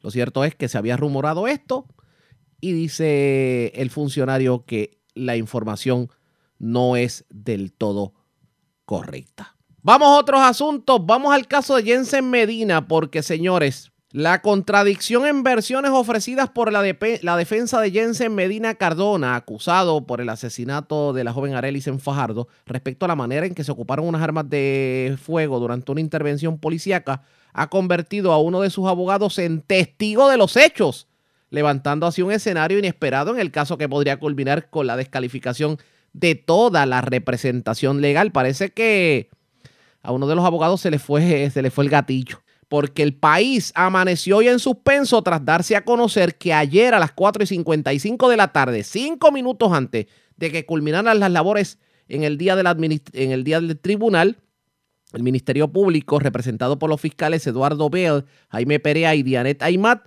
presentaron ante la juez Carlin Díaz una moción en oposición a la solicitud de supresión de evidencia que hicieron los abogados de Jensen la semana pasada. Pero dice aquí que los abogados del caso pues eh, deberían ser descalificados por entender que incurrieron en conductas que pudieran conllevar violaciones a los cánones de ética de la abogacía y a esta hora de la tarde se está atendiendo esto en el tribunal de Fajardo. ¿Qué terminará ocurriendo? ¿Se descalificará a los abogados? Ustedes pendientes que de tener la información de último minuto estaremos interrumpiendo programación. Así que señores pendientes a la red informativa. Bueno, tras tanto retomo el tema de Wanda Vázquez porque parece que Wanda Vázquez ha estado en boca de todos. Y ayer en la tarde hubo una reunión con el representante Gabriel Rodríguez Aguiló. Obviamente hubo reclamos de Gabriel Rodríguez Aguiló precisamente en cuanto a las carreteras de Puerto Rico, pero señores, escuchen bien lo que le pidió Gabriel Rodríguez Aguiló a la gobernadora. Eh, yo creo que ella debe seguir enfocada en, todos los temas de, eh, del gobierno. son muchos retos los que tiene por delante, eh, muchos proyectos. eso le va a ocupar muchísimo tiempo y que toda su energía, su esfuerzo, su mente y su corazón debe seguir puesto en la administración pública y no en una campaña política. ¿Y ella le respondió algo? Que lo está pensando. Y está pidiendo que no aspire. ¿Qué, hará la gobernadora? Muy buena pregunta, señores. Antes de irnos, tenemos que hablar del gas, porque ayer, en primicia, nosotros le presentamos a ustedes la información de que, en efecto, a partir de ayer iba a subir el costo del gas licuado. Vamos a recordar la entrevista que nosotros le hiciéramos al presidente de Fedegas, quien denunció la situación y dice que, que es una forma injusta de la compañías de simplemente echarse dinero al bolsillo del consumidor? Escuchen esto. Es correcto. El 3 de septiembre se le envió una carta a la gobernadora y de esa carta se le envió copia a la titular del DACO, donde nosotros le expresábamos la preocupación eh, de que pudiera venir un aumento en el precio del gas, ya que uno de los portavoces de los mayoristas así lo había manifestado luego de una reunión que tuvo con la gobernadora y ahí yo puse eh, en alerta a la gobernadora y sabemos que públicamente ella se expresó de que no iba a permitir un aumento. Y sin embargo, eh, ya el 3 de diciembre ya tenemos eh, lo que era una preocupación, se quiere hacer una realidad a estas compañías imponer un aumento de 10 dólares al precio del gas, Pero, anunciando eh, a los distribuidores de gas en cada planta sobre particular y dice, usted dice a escondida y es así porque no han querido darlo por escrito. Pero en este, en este caso, no se supone que el- si se va a dar un aumento, y usted me corrige en el proceso, ellos tenían que haber ido primero al DACO para justificar el aumento y de entonces demostrar que tiene sentido, se autorizaría el mismo. Eso se supone que es el, el modus operandi. Eso es así y la ley eh, número 10 del 2009 faculta al DACO para eh, requerir información sobre el particular a los fines de poder autorizar cualquier aumento del gas.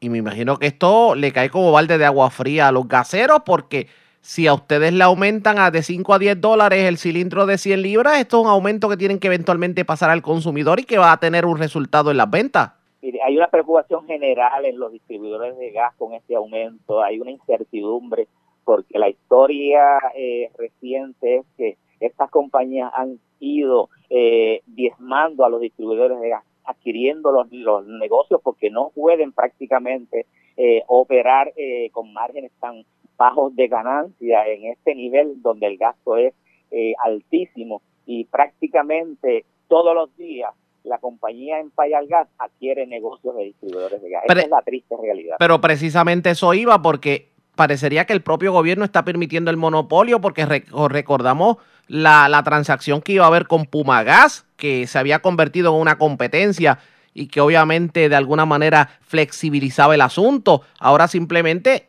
esto es una compañía y punto. Eso es, eso es así. Nosotros, nosotros vimos con buenos ojos eh, la competencia de Pumagas y de hecho, y de hecho hubo eh, una bonanza, una bonanza y una esperanza en los distribuidores.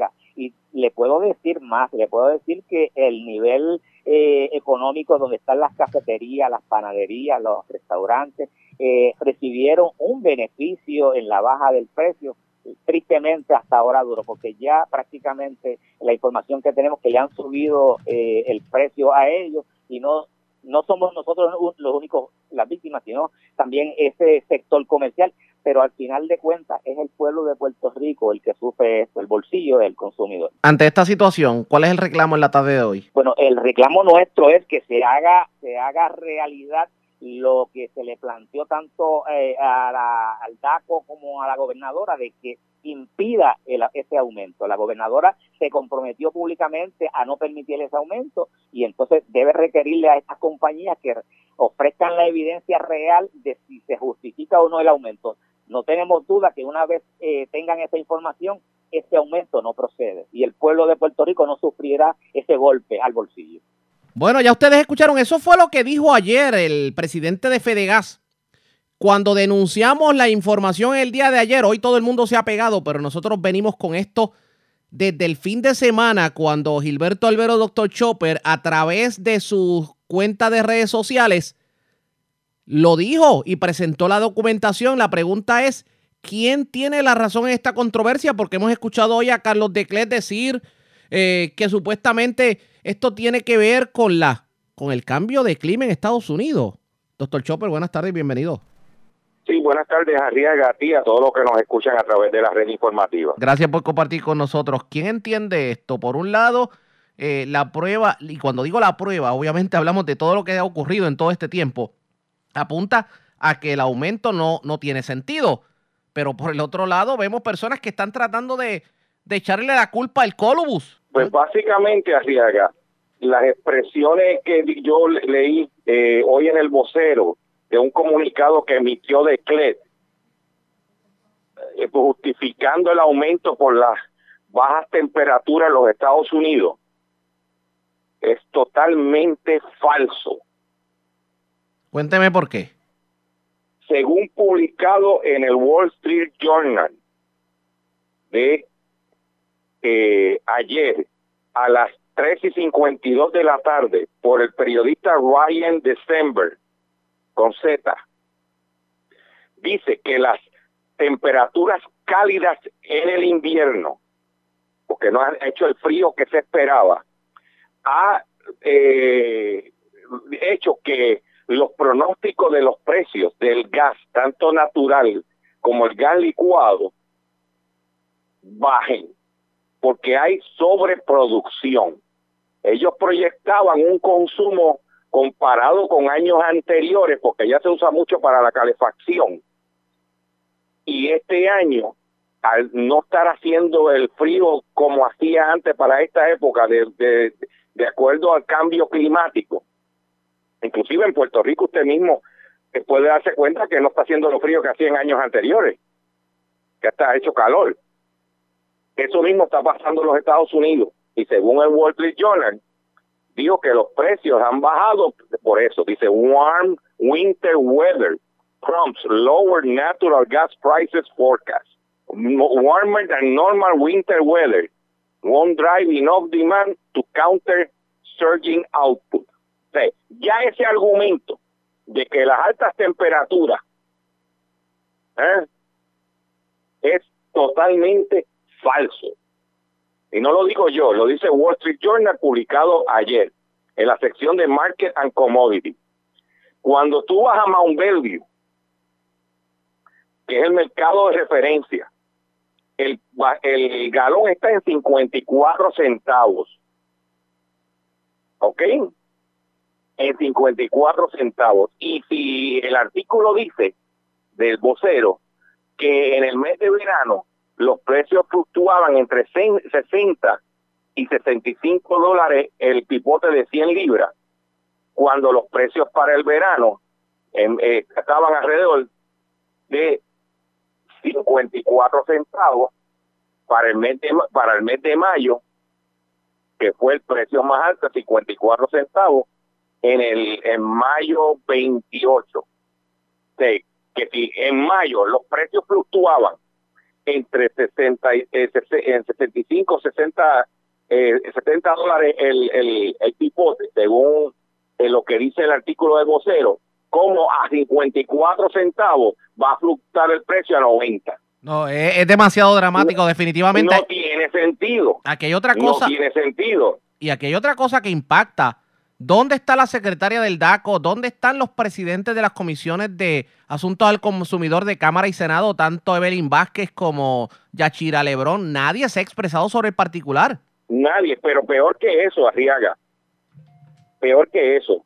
Vámonos a los hechos del mercado. Si tú me dices a mí, el año pasado, para esta época, para esta época, el mercado del gas licuado de petróleo estaba cotizando en alrededor de eh, 74, eh, 74 centavos, pues un precio más alto el año pasado para esta época. Si yo comparo 2017 de 2018 versus 2019, el mercado estaba en 74 centavos para esta época. Este año el mercado está 20 centavos por debajo del año pasado para la misma época.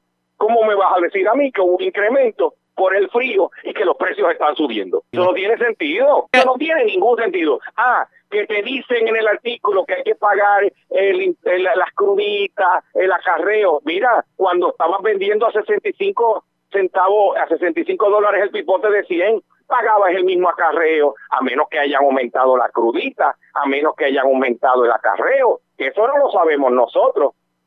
Entonces, DACO, ¿por qué no, DACO no ha podido hacer nada?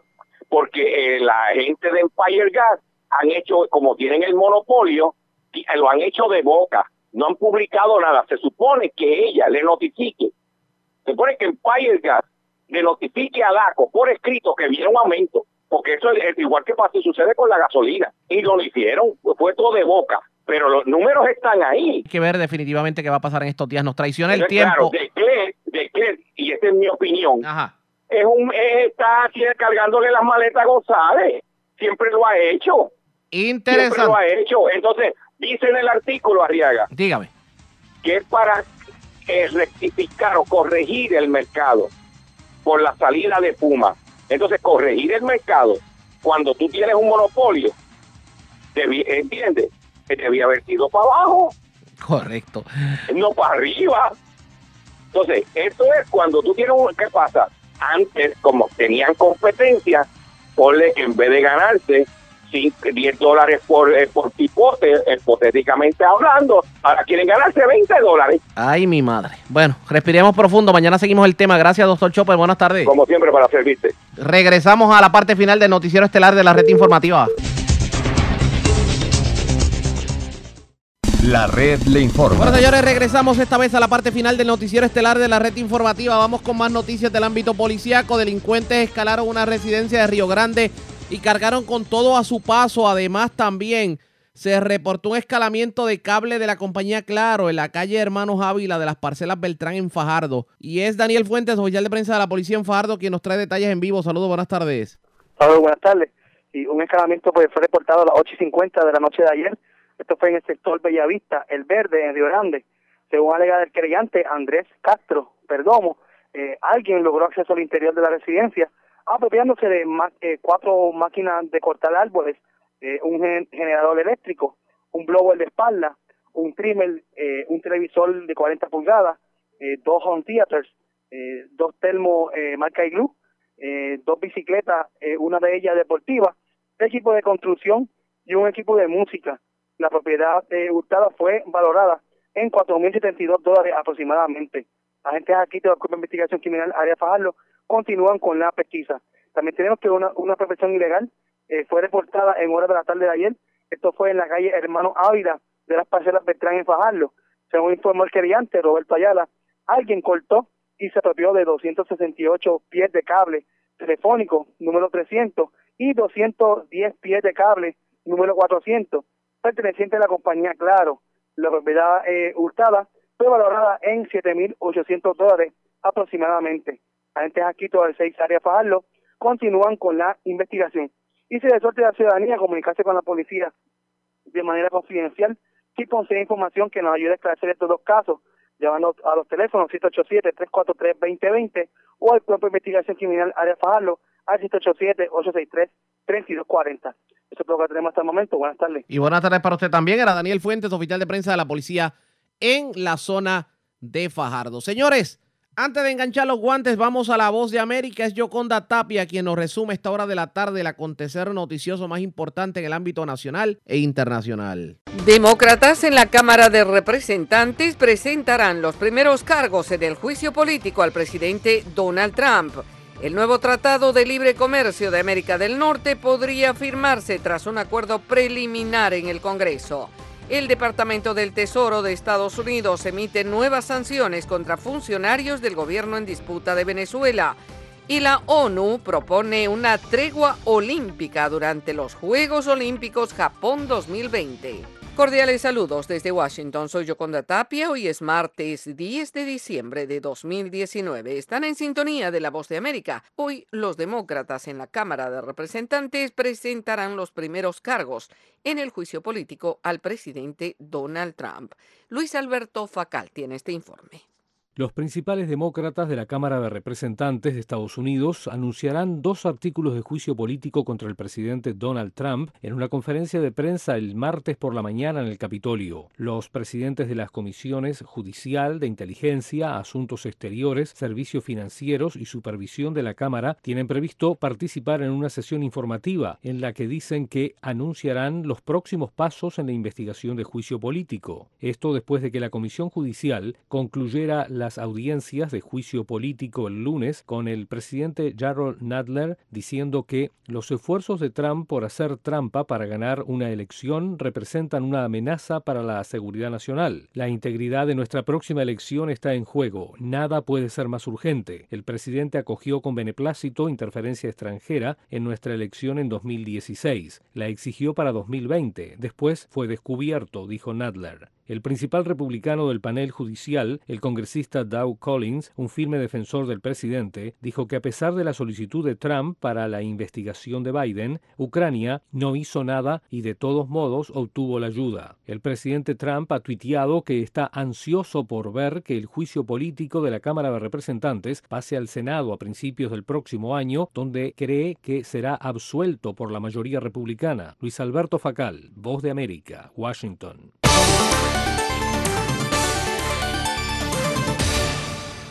Los demócratas en la Cámara de Representantes llegaron a un acuerdo preliminar con líderes sindicales y con la Casa Blanca sobre la nueva versión del Tratado de Libre Comercio de América del Norte, el TEMEC, que ha sido una de las prioridades del gobierno de Donald Trump. El mandatario destacó. Estoy escuchando cosas muy buenas, incluso de los sindicatos y otros de que se ve bien. Espero que lo pongan a votación. y si lo ponen a votación será aprobado. Escucho que se han dado muchos avances en las últimas 24 horas con sindicatos y otros el acuerdo tentativo fue revelado por un asesor demócrata que habló bajo condición de anonimato por no estar autorizado a hablar de las conversaciones, ya que el acuerdo aún no es oficial. Falta finiquitar los detalles y el representante comercial estadounidense deberá presentar ante el Congreso los proyectos de ley para su implementación. Por ahora no se ha fijado la fecha de la votación. El pacto contiene cláusulas diseñadas para regresar la manufactura a Estados Unidos. Por ejemplo, requiere que entre 40% y 45% de los vehículos eventualmente sean fabricados en países que pagan a sus empleados por lo menos 16 dólares la hora. En otras palabras, en Estados Unidos y Canadá, pero no en México. Hoy parte una misión de alto nivel hacia México encabezada por el representante comercial de Estados Unidos, Robert Lighthizer, y el principal asesor de la Casa Blanca, Jared Kushner, según se anticipó para afinar detalles finales del convenio. Por su parte, el gobierno de Canadá confirmó también que la viceprimer ministra de Canadá, Chrystia Freeland, encargada de esta negociación a nombre de su país, también viaja hoy a Ciudad de México para participar en las reuniones.